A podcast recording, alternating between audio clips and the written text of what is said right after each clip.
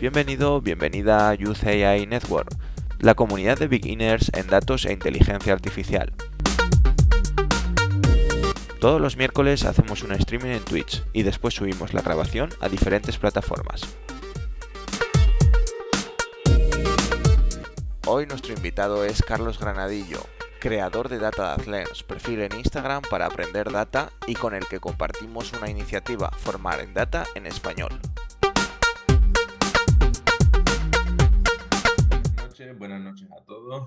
Eh, como sabéis, somos Youth AI Network. Hoy estamos aquí eh, con Carlos Granadillo, nuestro gran invitado desde Colombia.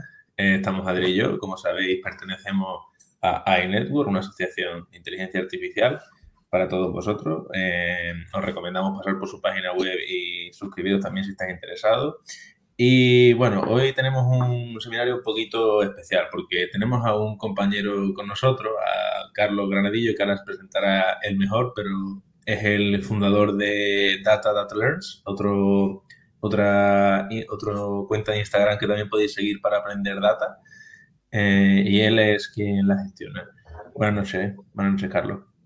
Buenas noches, Jaime. Buenas noches, Adrián. ¿Cómo están? de verdad, muy contento de acompañarlos aquí y gracias por la invitación. Gracias a ti por acompañarnos hoy, Carlos. Sí, yo no sé si quieres que le dé yo ya, Jaime. Eh, sí, vale. Bueno, eh, nada, yo mm, ah, eh, un poquito te voy a pedir ahora, Carlos, que te presentes, pero voy a decir el motivo por el cual te hemos invitado, para el que no te conozca y no conozca tu, cuenta de Instagram. Nosotros cuando, cuando pusimos en marcha esta iniciativa de Youth Network, eh, abrimos eh, la cuenta de Instagram porque pensábamos que era, y pensamos que es la red social que, que hay más gente joven que, pueda querer formarse en este tema. Y cuando la abrimos, pues una de las cosas que, primero hicimos fue buscar otras cuentas que en español formasen también sobre datos e inteligencia artificial. Como nosotros preveíamos, no era fácil. Y esto es una de las cuestiones que también queremos tratar hoy. Eh, porque no solemos encontrar información sobre data eh, en nuestra lengua en nuestra lengua materna. Entonces una de ellas fue eh, la cuenta de Data Learns que, que, está aquí Carlos y alguna más que las publicamos ayer en un post pero desde aquí pues ahora charlamos con, Carlos y nos cuenta su experiencia, pero también animar a que, a que creemos contenido sobre data en, en español, que, al final tiene que haber una comunidad también muy rica, aunque muchos de los contenidos sean en inglés. Y bueno, nada más, Carlos, eh, te dejo presentarte, que cuentes a qué te dedicas, por qué creaste Data Learns, todo tuyo. Ok, bueno, este, Adrián, Jaime, eh, yo pues aún soy estudiante de pregrado, soy estudiante de ingeniería industrial y para contarles un poco como de mi background acerca de cómo ha llegado todo este, eh, llegué un poco como a este tema de, de que me gustara el tema de los datos. Les cuento que el primer impacto que tuve con algo relacionado a esto fue en una materia que di hace un tiempo que se llama análisis de datos 1 Ahí, pues prácticamente eso es estadística. Y bueno, para ese entonces, este, realmente eh, tuve un compañero que, por así decirlo, me estuvo como envenenando el oído acerca de todo lo que se podía hacer en este mundo de la analítica de datos. Y eso, pues, eh, me llevó a que yo me uniera a un grupo que, al que pertenezco ahora mismo, que es de investigación de analítica de datos. Se llama Analytics Research Lab. También está en Instagram. Y ahí he estado dictando algún par de capacitaciones, una sobre Power BI y otra sobre web scrapping. Entonces son algunas de las cosas que, que he aprendido un poco autodidacta, porque como les digo, no he hecho como un máster o algo así aún. Estoy terminando mi pregrado. Eh, ha sido muy, muy autodidacta lo que he aprendido más que todo y en este laboratorio básicamente esas son como las formaciones que he tenido y, bueno, no sé no sé si les cuento cómo, cómo, fue que me empecé de pronto también a enganchar un poco más en este mundo de, de la analítica de datos. Sí, adelante. Me parece una buena, una buena pregunta. El, ¿Cómo empezaste en, en Data y, y, por qué? Ok. Bueno, ahí les daba como un, eh, un adelanto ahorita y era que un amigo cuando empecé a dar estadística en la universidad me empezó a hablar acerca de todo lo que se podía hacer o todo lo que ya se estaba haciendo más bien en otros países. A mí me pareció muy interesante y eso me motivó a que las vacaciones siguientes yo me comprara un curso de, eh, de R. Me acuerdo que era de, de, del paquete Tidyverse. Y bueno, ahí empecé a, como en ese mundo, a charrear. Y al, al semestre siguiente, pues ya hay una materia que tiene que ver más con el Machine Learning, que se llama Análisis de Datos 2, donde hice mis primeros modelos y empecé a tener como una base. Por supuesto, pues la universidad nos alcanza a dar en un curso, en un curso pues toda la cantidad de información disponible, y, pero sí tuve un profesor el cual, más que enseñarme puntualmente lo que aprendí en esa materia, nos instó mucho a seguir aprendiendo por nuestra cuenta y nos mostró que realmente si uno tenía hambre, el conocimiento estaba muy, muy accesible. Entonces eso me motivó a mí a partir de ahí de salir de esa materia a querer comerme el mundo en cuanto a este tema, querer comer la mayor cantidad de conocimiento que, que se pudiera. Y bueno, es verdad que ahí me empecé a, a, dar cuenta de, de, muchas cosas bonitas de la analítica de datos y, y respondiendo un poco la pregunta que me haces de por qué elegí los datos, pues además de muchas cosas, les quiero compartir algo que me llamó la atención acerca de esto y que me sigue llamando la atención. Y es que, por ejemplo, uno como ingeniero industrial, yo que estudié esta, estoy estudiando esta carrera, puede trabajar en demasiadas cosas, o sea, desde recursos humanos hasta producción, hasta seguridad industrial, hasta especificarse en finanzas. O sea, es algo muy diverso, ¿verdad? Y yo me di cuenta que alguien que se especializa en analítica de datos, pues eso por mil. Puedes trabajar sí. desde, desde producción hasta agricultura y desde recursos humanos hasta medicina.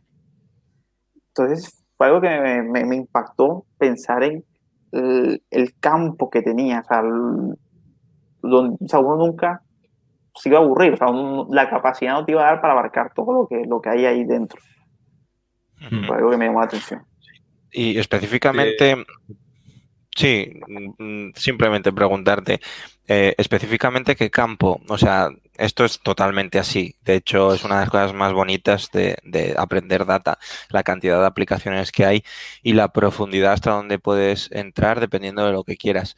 Yo quería preguntarte, ¿qué campo de toda, eh, por ejemplo, y teniendo en cuenta que aún te tienes que desarrollar mucho como, como data analyst, eh, ¿qué campo te gusta más? Porque comentabas agricultura, comentabas también, me imagino, temas de construcción, de salud. Eh, ¿Hay algún campo que te llame más la atención? Bueno, hay varios.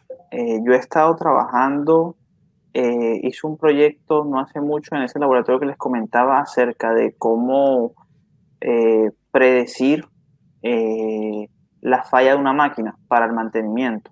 Entonces, me interesan mucho los entornos productivos de manufactura, uh -huh. pero también me interesa mucho el tema del marketing. Eh, de hecho, y, y, con motivo de esta charla, hablando un poco de las redes sociales, son una de esas grandes cosas que, no, que ha explotado la cantidad de información que se genera cada segundo, eh, y en general la web. Entonces, por supuesto, me parece súper interesante. Es como si a un, a un, niño como nosotros que vemos los datos y, y nos emocionamos, pues ver la cantidad de, de, de, información que se genera en estas redes sociales, pues obviamente me ha traído esta parte de, del marketing, porque está muy relacionado con eh, este, pues me parece que las aplicaciones que puede haber con las redes sociales. Sí, yo te quería preguntar, porque has comentado antes, Carlos, precisamente que una, una de las cosas que hemos hablado antes de conectarnos era, le, como tú decías, la cantidad de información que hay, que es vasta, eh, eh, es enorme. Eh, la pregunta es, más que, como tu profesor decía, eh, la, información está ahí. Y tú mismo has dicho que has aprendido bastante de manera autodidacta. Eh, pero nuestra, una de las cosas por las que empezamos Youth AI nosotros, Youth AI Network, fue porque esta información es tan vasta que es que uno muchas veces no sabe por dónde empezar. Eh, ¿Tú qué opinas respecto a esto? ¿Piensas que hay que es difícil encontrar información organizada y poder hacerse una idea mental con la información que encontramos por ahí de lo que hay que aprender y cómo aprenderlo? Sí, yo, yo creo que, lo que dices es verdad. hay mucha información. Este, ya de pronto lo hablamos más adelante, mucha inglés sobre todo.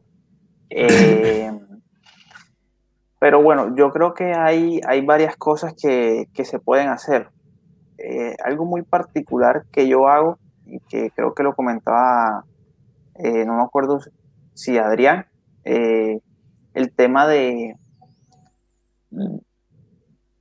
claro, como para traer de pronto tráfico, hay mucha gente que simplemente se pone a hablar de estos temas porque están de moda. Entonces, algo, una buena práctica que, que suelo hacer yo es tratar de construir mi concepto a partir de muchos, muchos conceptos de lo que la gente dice. O sea, eh, cojo y, leo lo que dicen. Si quiero saber qué es el Big Data, entonces cojo y leo, pongo qué es el Big Data en Google y me leo lo que dicen las siete primeras pestañas de Google. Y claro, en muchas cosas van a coincidir y en otras como que no lo van a hacer. Entonces, de alguna manera yo soy capaz de medio formar mi propio concepto a partir de lo que más o menos está en común en cada uno de los expositores que, están diciendo sus, sus, cosas. Y esta forma de, pues, de un poco de, estudiar permite que, claro, o sea, si tú te has leído este, 30 páginas de, Google, tú, tú has encontrado incluso cuáles han sido las mejores formas de explicarlo. Y por eso es que en Data Learns yo y el equipo de trabajo hemos tratado de mostrar esa información de una forma que sea muy accesible para la gente que no tenga de pronto un background tan técnico. Yo creo que eso es muy interesante y ahí coincidimos la, nuestro perfil de Instagram y el nuestro, ¿no? En esa finalidad y desde luego era desde el momento que, que conectamos a través de Instagram eh, la, la, mentalidad de, de poder compartir con, contigo y, con vosotros una oportunidad de hablar sobre ello era muy interesante, ¿no? Porque, y aquí es una, lo enlazo con una pregunta que quería hacerte es, ¿por qué crees que no hay recursos de data en español? Hay muchos en inglés, todos eh, al final nos formamos en inglés, no, no es el mayor problema, pero ¿por qué no en español? ¿Es porque en general en la comunidad hispana no, se, no está avanzado el tema de data? Eh, y también preguntarte relacionado con esto, ¿cómo lo ves en Colombia? ¿Qué desarrollo hay de data e inteligencia artificial en Colombia? Ok, eh, bueno, porque yo creo que de pronto no hay tanto conocimiento en inglés en español como si lo hay en inglés. Bueno, yo creo que de forma general la producción, la tasa en la que, en la que sale conocimiento es mayor en inglés que en cualquier otro idioma y no solo en, el tema de datos, sino que en cualquier otro tema. Creo que es algo más o menos normal. No sé si sea por tema cultural o que sea como un idioma este, estándar, pero creo que es algo más o menos normal. Algo que de pronto sí les puedo comentar que, que yo he notado, de lo, por lo cual siento que se ha ralentizado pues, el auge de los datos en español, a diferencia de como ya está en inglés, porque de pronto uno podría pensar, oye, si ya ellos, que bueno, además del idioma, pues son personas y están usando estas herramientas y le están funcionando, ¿por qué no lo copio rápidamente? O sea, si era tan obvio que era tan útil. Entonces, yo creo que algo que ha ralentizado un poco ese boom, y digo que como tiempo pasado, porque siento que cada vez está creciendo a bola de nieve muy, muy rápido y, y cada vez pues entro en las redes sociales y me sale que ya más eh, ya hay más contenido, sobre todo por parte de universidades en cuanto a estos temas y de charlas y todo lo demás. Creo que hubo, sobre todo al principio, y creo que todavía se puede mejorar en ese tema, una incapacidad de comunicar el poder y la utilidad de esto de la analítica de datos. O sea, siento que había personas que eran muy buenas técnicamente, que eran buenas en programación, buenas en estadística y que funcionaban muy bien esas dos habilidades y que de alguna manera pues podían ofrecer una buena formación, pero no eran capaces de comunicar de forma correcta a las personas porque era importante que ellos lo aprendieran. Entonces, de alguna manera, sí, como que ellos estaban en capacidad de dar la formación, pero de pronto la gente no estaba interesada porque, oye, no eran capaces de hacerle entender a la gente el potencial que tenían, no eran capaces de, de, que la gente entendiera todas las aplicaciones que había detrás de este mundo. Entonces la gente pues no estaba en otro mundo, en otra vuelta, no, no de pronto estaba ahí la formación, pero no les, no les interesaba. Creo que eso eh, ha mejorado un poco, creo que iniciativas como la nuestra están enfocadas en eso en que la gente se despierte un poco y vea la cantidad de aplicaciones y el potencial que tiene esto. Creo que es de los grandes poderes que tienen iniciativas como la de Data Lens y la de Youth y a Network. Sí, eh, es verdad que eh, también eh, una de las cosas o de los moldes que intentamos romper un poco con Youth ahí es también el pensar que es necesario ser un perfil técnico para para poder eh, dedicarse a analítica de datos, a Big Data y demás. ¿Hasta, hasta qué punto también tú intentas, bueno, si has visto streamings anteriores nuestros, has visto que hay un chico, viene un chico que era filólogo, eh, otra persona que era de marketing, etcétera, etcétera. ¿Hasta qué punto crees tú que no es necesario ser un perfil técnico y hasta qué punto intentas también eh, promover, romper ese molde de pensar que es un mundo preeminentemente técnico? cuando no lo es realmente, cuando hay mucha variedad. Claro, yo sí, yo creo que eh, de las cosas más lindas que, que, tiene este mundo de analítica de datos es que mucha gente que no es técnica se ha empezado a pasar, lo cual le ha permitido eh, a algo que necesita conocimiento técnico porque definitivamente es necesario tener como otras perspectivas que no es común que, que, se tengan en estos, en estos ámbitos. Entonces yo creo que ha enriquecido mucho el hecho de que gente que inicialmente de pronto no se había formado en técnicas cuantitativas, que lo haya hecho. O sea, que, que se haya empezado a pasar. Creo que ah, claro, porque es que una, las personas que, que de pronto simplemente se centran en, el tema cuantitativo, de pronto siempre ven los problemas de la misma manera. Entonces, cuando ha llegado otra persona que está acostumbrada a los problemas de esta forma, es como que ha, ha llegado a revolucionar un poco porque ha sido capaz de generar verdadera innovación a partir de la unión de, de cosas completamente diferentes. Y creo que en parte ahí está la innovación, en la unión de campos que aparentemente no tienen nada que ver pero que tiene mucho que ver. Porque en Colombia en concreto, ¿cómo ves? Eh, o sea, desde el desconocimiento, desde España, eh, hay las universidades introducen este tipo de contenidos en sus programas, hay másters, maestrías especializadas en data. Eh, ¿Qué profesionales hay? Eso preguntarte por conocer. Ok, bueno, yo siento, por lo que he visto, que de hace un muy corto tiempo para acá, eh, como quien dice, las universidades se han puesto las pilas y el mismo gobierno en formar a la gente en estos temas. Primero, siento que pues el mismo gobierno promueve mucho y da, ah, abre convocatorias constantemente para enseñarlo, para enseñar ciencia de datos. Lo hacen en inglés, de hecho.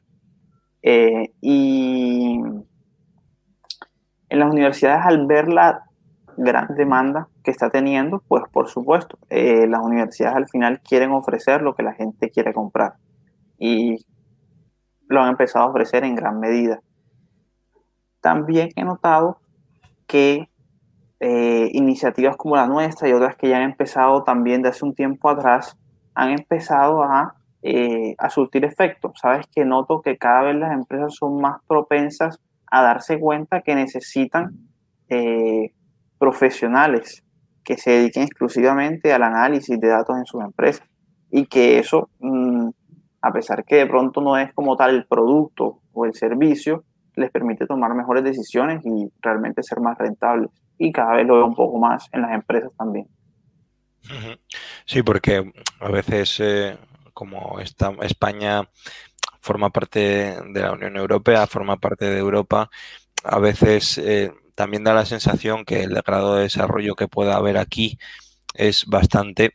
Y, sí que es cierto que hay nivel de desarrollo, pero la, la, realidad de que las universidades oficiales, porque aquí ya salió en uno de los streamings, eh, las universidades públicas, que es donde se matriculan la mayor parte de los estudiantes en España, eh, están aún muy lejos de ofrecer contenidos de data.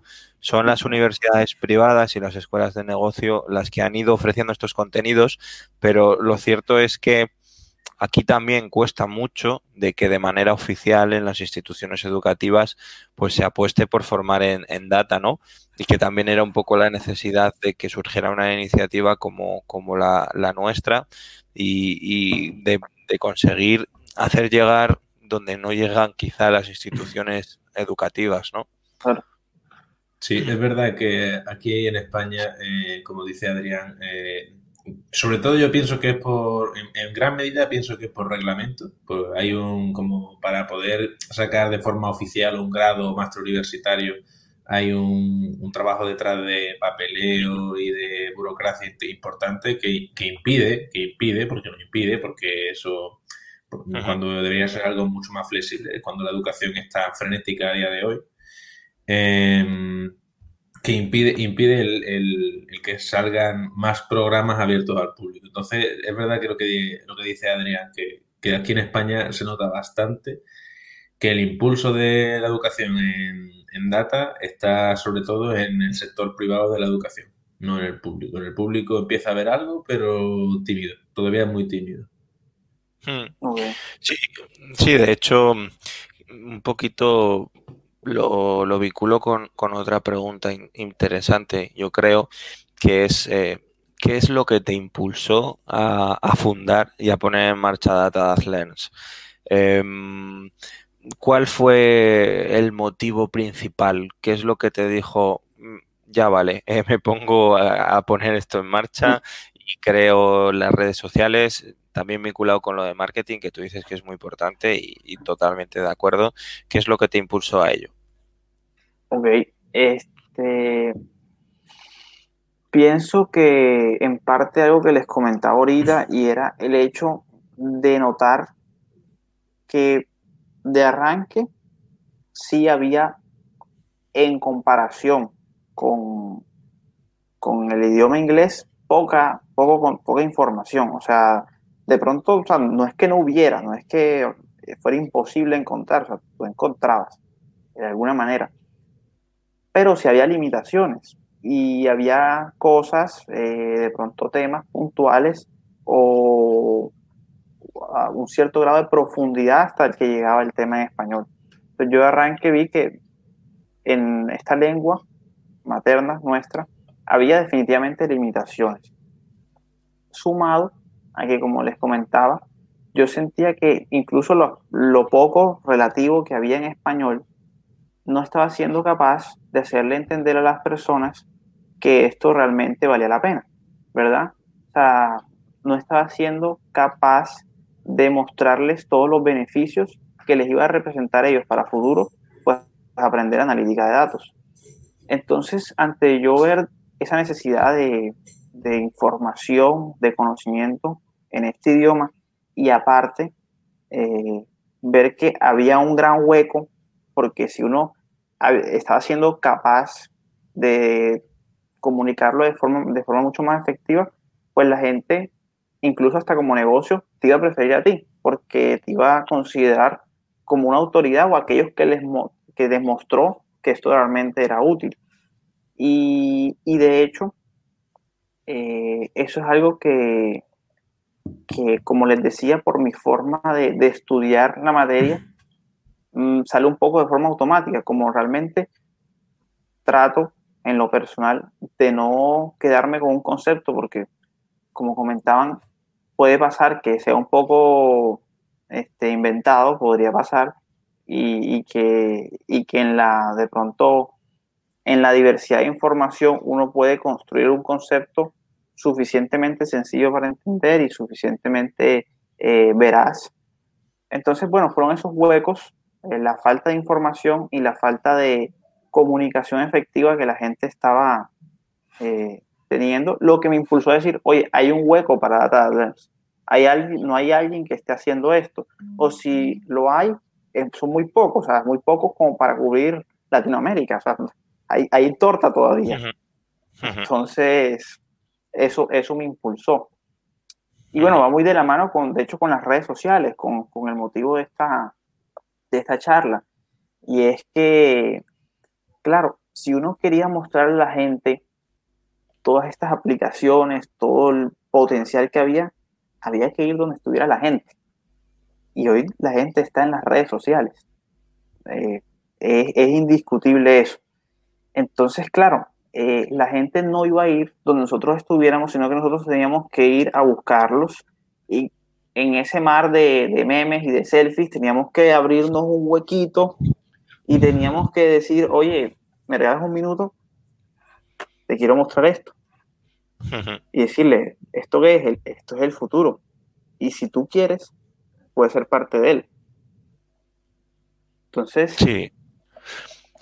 Sí, no, o sea, o sea si, si, compartimos esa visión y esa filosofía, yo además comparto mucho que, que es algo que, que, tú expresas y que, y que siempre que tenemos un invitado a estos streamings expresa, que es lo, lo satisfechos y, y lo, lo felices que somos todos aprendiendo sobre data y enseñando sobre data como algo tan, no sé, que tan inspirador, ¿no? Cómo es, cómo puede ser tan inspirador de que hagamos incluso, bueno, pues poner en marcha iniciativas como las que tenemos en común y intentar que otros les eh, enseñemos cómo, cómo pueden llegar también a, conocer esto.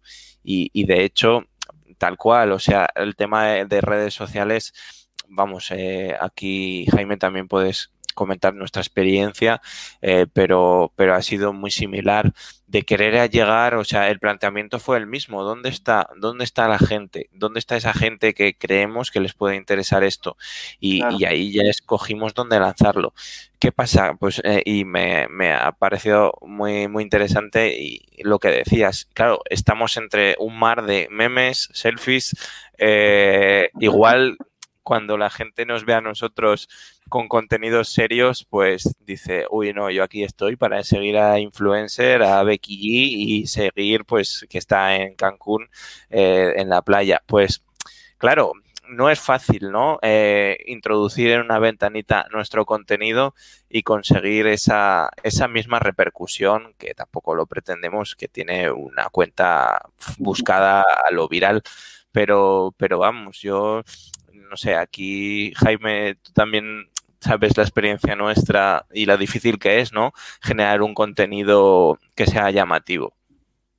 Sí, eh, eh, no sé cómo, cómo, lo verás tú, Carlos, pero eh, parece a veces no complicado a lo mejor generar contenido porque hay un montón, pero parece complicado alcanzar al público objetivo, porque lo hay, porque cada, nosotros, nosotros estamos creciendo, tú creces sin duda alguna eh, y, y, tenemos cada vez eh, más seguidores y más gente que, que, nos felicita y que está atento a lo que publicamos porque realmente le sirve y le inspira, que no es poco. Y, y creo que sobre todo eso, intentar eh, llegar al público objetivo a veces es complicado. No es que todo el mundo tenga que estar interesado en data, como dice Adrián, y dice, hombre, hay cosas que son mucho más virales que, que una enseñanza.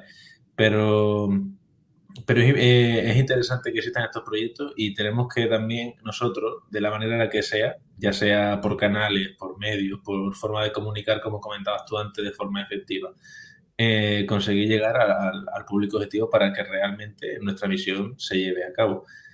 Sobre todo porque eh, una de las cosas que también me sorprende un poco de todo este mundo del data es que hay, mm, como tú mismo has dicho antes, Carlos, hay muchísima información ahí gratis eh, o prácticamente gratis o muy libre.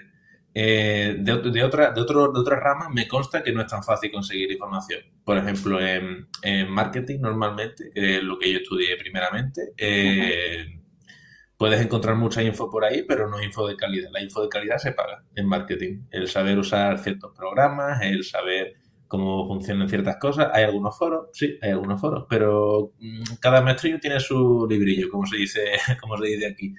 Eh, por eso es complicado, es complicado a veces, eh, por un lado, gestionar la falta de información cuando la materia no tiene mucha información pública y accesible y por otro lado, yo eh, el problema que veo ahora es conseguir llegar al público sabiendo que tienes una información vasta por Internet, que tienes una cantidad de información enorme.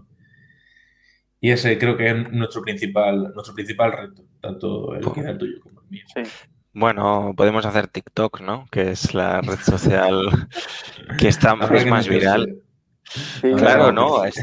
Y hay, hay, bueno, que lo sepáis, eh, hay data scientists, gente, de hecho creo que es una chica que, y bueno, él ya también hace temas de programación, claro, a ver, TikTok es inmenso, yo no conozco ni, ni, un porcentaje mínimo, pero lo único que sé es que hay una cuenta que sí que hace información sobre data y sobre código en general, o sea, sobre programación. Entonces, claro, eh, claro, adaptarlo es complicado, ¿no? Y, que sea a la vez llamativo porque tiene, es una cuenta puramente visual, o sea, una red social muy visual. No sé cómo, cómo lo veis, ¿no? entrar en, ese, en esa red social. Sí, sí, lo que comentan es interesante. Eh, realmente,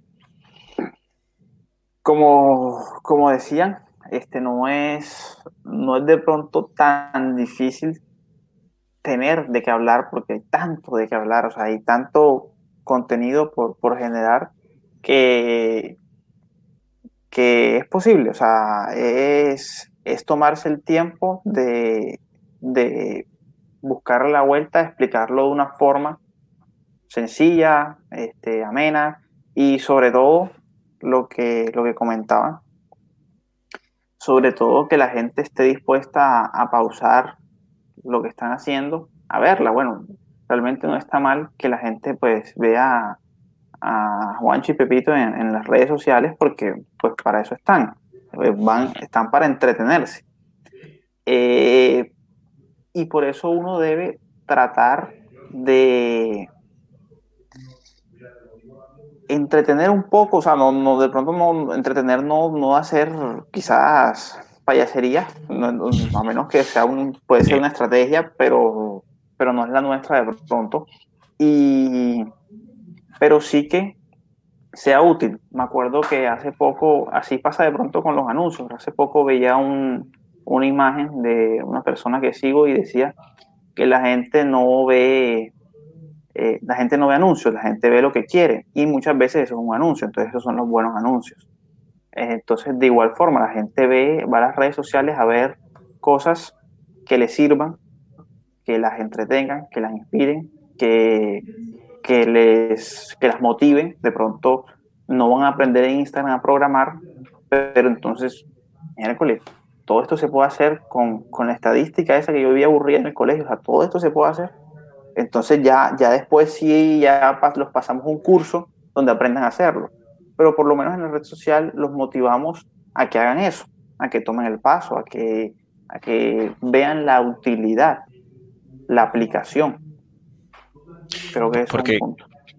¿Qué áreas o qué temas crees que les interesan más a las personas que se quieren empezar a formar en data?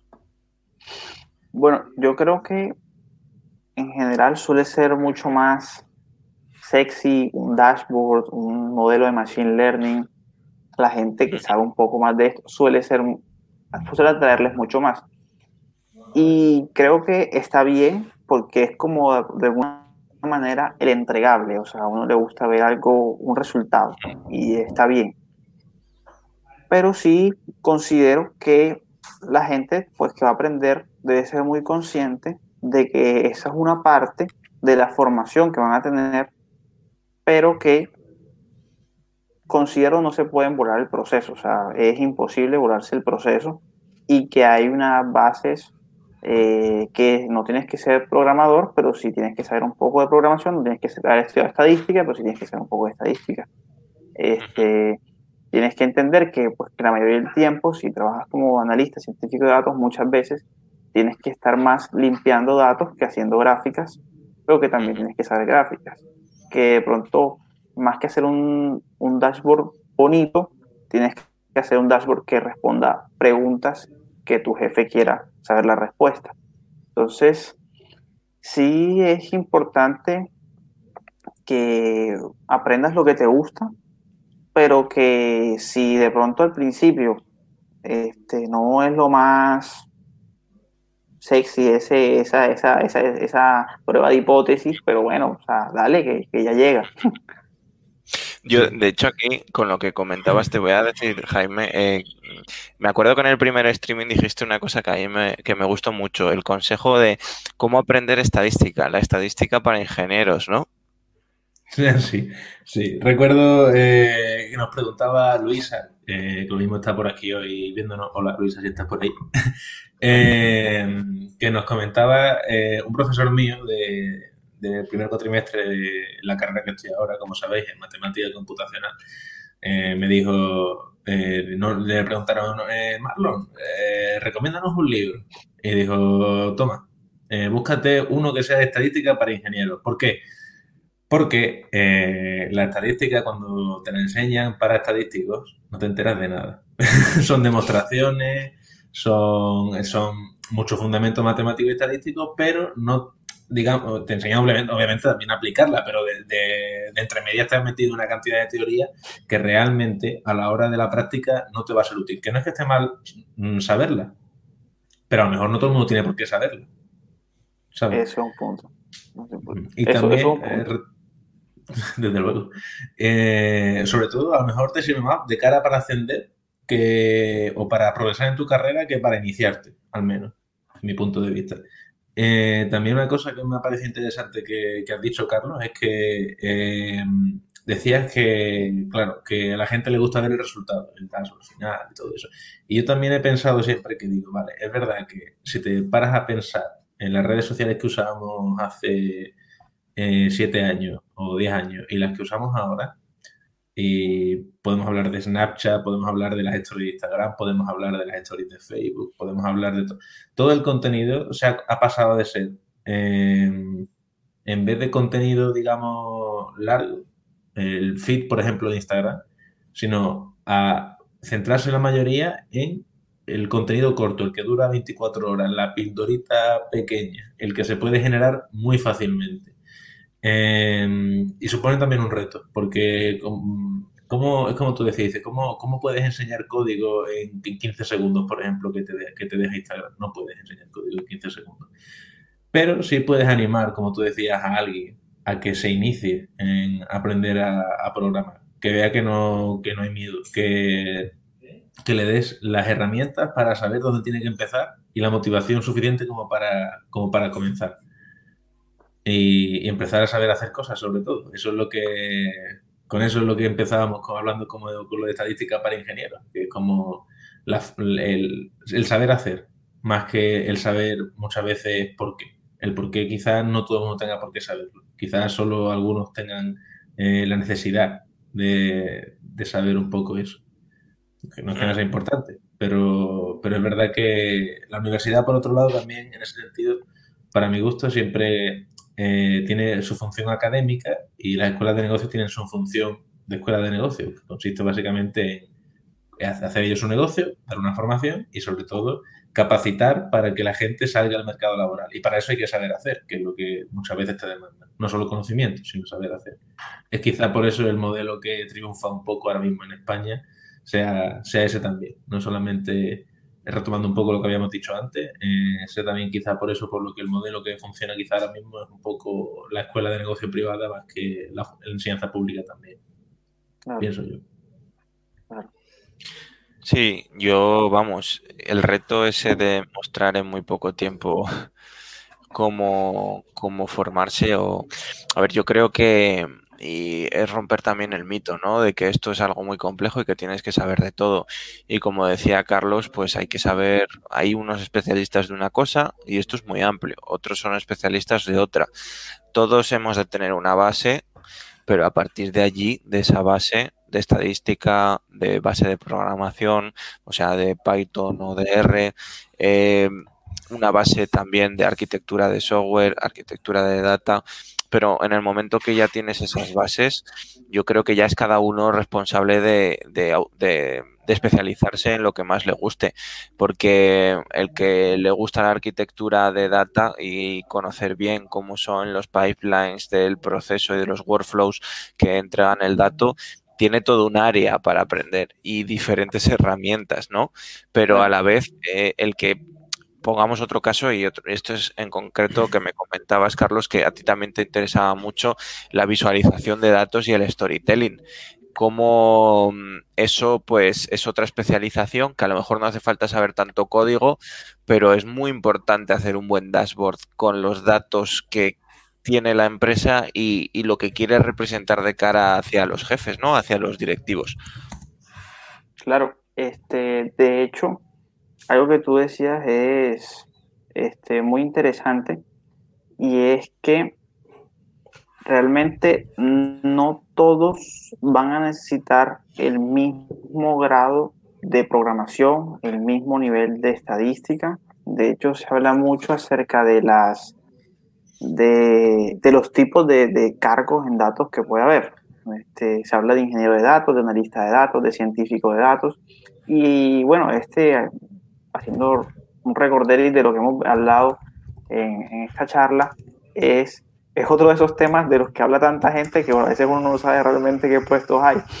Pero en general, algo interesante acerca de esto es que, por ejemplo, hay muchos cargos en los que realmente la programación que uno necesita es casi nula. Porque los programas actualmente han avanzado tanto debido a la gran demanda de gente que lo está utilizando que le han puesto más fácil las cosas a las personas. Por eso ya programas como, de pronto si tú querías hacer un dashboard en, R con Shiny, este, te tocaba darle más, más duro que ahora con Power BI y te queda más lindo.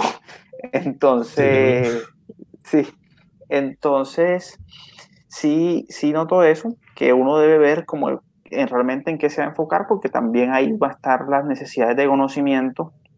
Y en cuanto a lo que me preguntaba acerca de la visualización de datos y storytelling, considero que es algo fundamental. O sea, ya ese sí, ese sí creo que es algo que, que uno debe saber, que uno debe saber porque de arranque, pues lo normal es que uno se enfrente a bases de datos este, feas, este, no, no así tan lindas como... Eh, y, que uno tenga que interpretarlas, sobre todo si uno de es nuevo en la empresa, uno tiene que, que empezar a entenderlas. Y, y arranque, las gráficas te empiezan a decir cosas que una tabla de forma así no, no te dicen, no te sugieren nada. Entonces, de ahí, como primer paso, la visualización de datos te, te empieza a ayudar a entender realmente la información que tienes, que es algo súper básico. O sea, tú tienes que saber con qué estás trabajando, cuál es tu insumo, cuál es tu material, realmente comprender qué, qué tienes en las manos. Y la visualización te da, oye, ya entiendo qué, qué tengo entre manos. Te permite hacer ese famoso análisis exploratorio.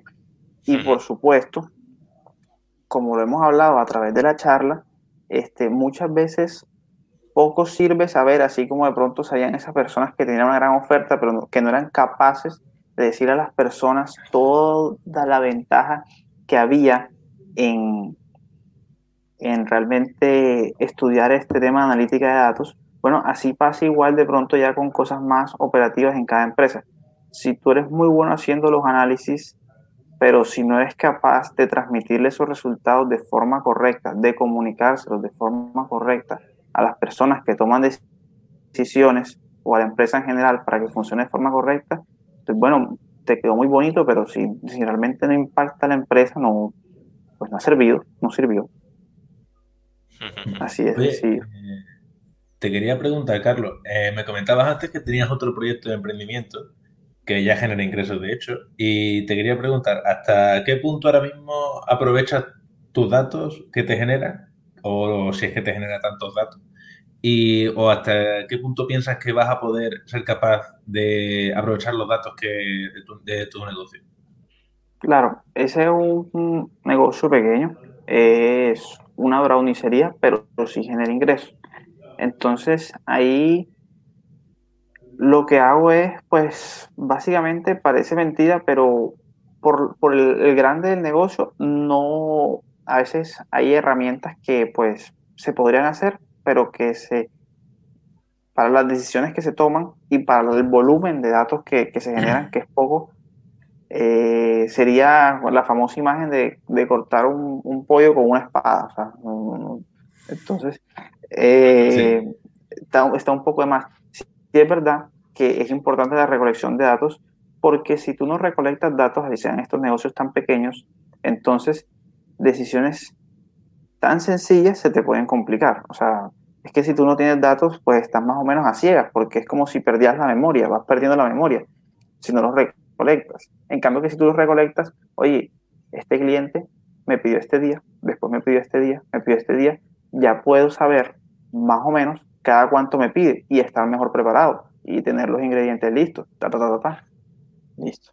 Entonces, claro, de, pronto no utilizo herramientas tan potentes como de pronto se utilizaría una organización tan grande, pero por supuesto hay que utilizar los datos sin importar el grande de la empresa. Claro, quizás si sigue creciendo en el futuro generarías otro tipo de datos y te expandes a Internet, por ejemplo, y cosas así, seguramente quizás ya sería otra historia. Exactamente. Sería. ese es un punto importante. Yo sí que ya por la hora de que va, vamos acabando ya con el tiempo que, tenemos para Twitch. Mira, nos están agradeciendo la información. Bueno, agradecemos a todos los que nos estáis viendo. Eh, además, pues recordaros que esto lo hacemos todos los miércoles a, las 10 de la noche en España y, a las 3 de la tarde en Ecuador, Colombia, eh, para que nos podáis seguir. Eh, además, os animamos a que ahora que estamos ya en un turno de, conversación, eh, nos hagáis las preguntas que consideréis sobre lo que hemos ido charlando a lo largo de, esta, de estos 45 minutos. Yo sí que, mm, para cerrar, mm, querría que mm, hiciéramos un poco un análisis, ¿no? Y aquí, Carlos, que nos contases tu experiencia de cómo crees que podemos crecer ambas cuentas en cuanto a capacidad de llegar a más gente siguiendo con nuestra actividad, siguiendo con nuestra formación en datos. ¿Cómo te lo habías planteado tú? ¿Qué tipo de contenido quieres generar? Y también, bueno, ¿cómo podemos colaborar? Ok, yo creo que es importante que nosotros eh, pensemos como empresa. Ahorita Jaime hablaba de, ese cliente ideal. Uno debe hacer eso que de pronto normalmente hacen esos emprendimientos que se enfocan justamente en enseñar emprendimiento, esa gente que de pronto se formó un poco más en administración, en empresa, en management, esa gente eh, a veces de pronto lo que enseñan aunque es muy importante y todo tiene su valía, quizá de pronto hasta, hasta podría generar un impacto menor algunas cosas que nosotros enseñamos, pero quizás llegan a más personas porque piensan más como empresa, o sea, se estructuran más, o sea, planean mejor, eh, tienen más claro ese cliente ideal que por supuesto, aunque no vendamos nada, es importante saber a quién le hablamos para que esa persona cuando nos escuche siente que le estamos hablando a ellos y no siente que es, es una que estamos hablando a quien sea. Entonces creo que es importante que pensemos en términos empresariales. Y en términos empresariales hablo de, de incluso no tenerle miedo a, hacernos visibles con, con, cosas como, como la pauta. Eh, creo que también es importante que seamos conscientes de cuáles son las tendencias por ejemplo, yo, a mí a veces me da también mi, mi cosa hablar a, la cámara. no, no, es tan fácil, no crean. Y, y, yo sé que la gente en general se siente mucho más atraída hacia el contenido en vídeo. Entonces yo por eso trato de hacer el contenido en vídeo. Eh, yo, yo noté que normalmente, hace poco he visto que Adrián ha salido más y yo dije, mira, me, siento hasta más, mira, de una cara, claro, ¿sí me entiendes? Entonces, hay que no hacer tanto lo que uno quiere, porque también sé que no es fácil. Este, Jaime me comentaba que obviamente ustedes sacan de su tiempo eh, para, para esto y el video consume mucho más que la imagen, el triple. Eh, prepararlo, porque uno no quiere hacerlo mal, entonces lo prepara y tal. Eh, pero sí creo que uno debe esforzarse por darle a la gente lo que quiere. Este, y eso de pronto sea el formato vídeo, de pronto, eh, si de pronto algún día este, hacemos algún curso, entonces quizás para nosotros sería mejor qué sé yo, hacerlo grabado, pero la gente realmente lo que quiera es algo en vivo, entonces no es lo que nosotros nos sea más sencillo, sino lo que la gente quiera. Y en general así, pensar como empresa. Y te adiciono, además de pensar como empresa, la importancia de las relaciones. Así como en el mundo laboral y en la vida, pienso que ese tipo de vínculos que estamos haciendo con Data Lens y yo y a Network se debe seguir consolidando y no solo entre nosotros, sino con más cuentas. Este, siempre esa red eh, lo que hace es beneficiar a todos, es un ganar-ganar. Así que eh, aplaudo siempre que este tipo de iniciativas se juntan porque siento que crecen juntas. Pues sí, sí, sí, y sí que tienes razón en que cuesta a veces más. Yo creo que lo de grabarse en vídeo que funciona mucho mejor. Eso ya te lo puedo confirmar. Eh, a veces da vergüenza, ¿no? Pero, pero sí que es cierto, a veces los vídeos que yo subo de presentación de los streamings, a veces no soy yo, es otro compañero, es el invitado, pero a veces sí que hasta que sale el bueno, has hecho como 10 grabaciones y, son 30 segundos, pero aún así no tienes el bueno. Y, hay otras veces que sale enseguida, o sea, eso es así, también es una cuestión de costumbre. Por ejemplo, el que he subido esta mañana eh, ha sido el segundo intento. Entonces, eh, bueno, también se me veía la cara de cansado porque ha sido, está siendo una semana muy dura ahí también nos afecta nuestra vida personal porque es inseparable de una cosa de la otra, lo hacemos cuando podemos, al final no ganamos dinero de esto. Así que yo creo que esa reflexión es interesante, ir hacia contenidos más audiovisuales, coger más contenido en vídeo eh, y aprovecharlo también más. Yo creo que eso nosotros tenemos esa idea y desde luego las colaboraciones que puedan surgir, eh, ya que el objetivo es común, tanto con Data Learns como otras cuentas que, bueno, hay una de la República Dominicana que también pues hacen contenido en español, aunque lo actualizan menos. Eh, hay alguna cuenta más por ahí, hay otra de científicas de datos que son chicas creo que en Argentina. Bueno, que, que todo ese ecosistema estaría muy bien que consiguiéramos juntarnos e incluso crear contenido en común. Esa es la idea, esa es la idea y, estoy seguro que nos potencializaríamos entre todos. Pues no sé, yo aquí no sé si que queréis comentar algo más eh, o por hoy lo damos por finalizado y, nada más. No sé, Jaime, te dejo hacer el cierre si quieres. nada, pues... Yo me lo he pasado genial. Pues lo mismo, Carlos, ha sido muy interesante. y y como hemos dicho, estaremos en contacto para colaborar para contenido y para lo que sea y seguiremos en contacto seguro. Eh, gracias a todos los que nos estáis viendo. Como sabéis, nos podéis seguir en Youth iNetwork. Aprovechar y seguir también aquí a Data Learns, que seguro que os, genera, os da muchísimo contenido interesante. Y nada, os esperamos el siguiente miércoles en Twitch y todos los días en Instagram. Y Data Learns os espera también cuando queráis en su increíble Instagram, ¿vale? Así que nada, nos vemos, buenas noches. Gracias, Carlos. Chao, que tengan buenas noches. Gracias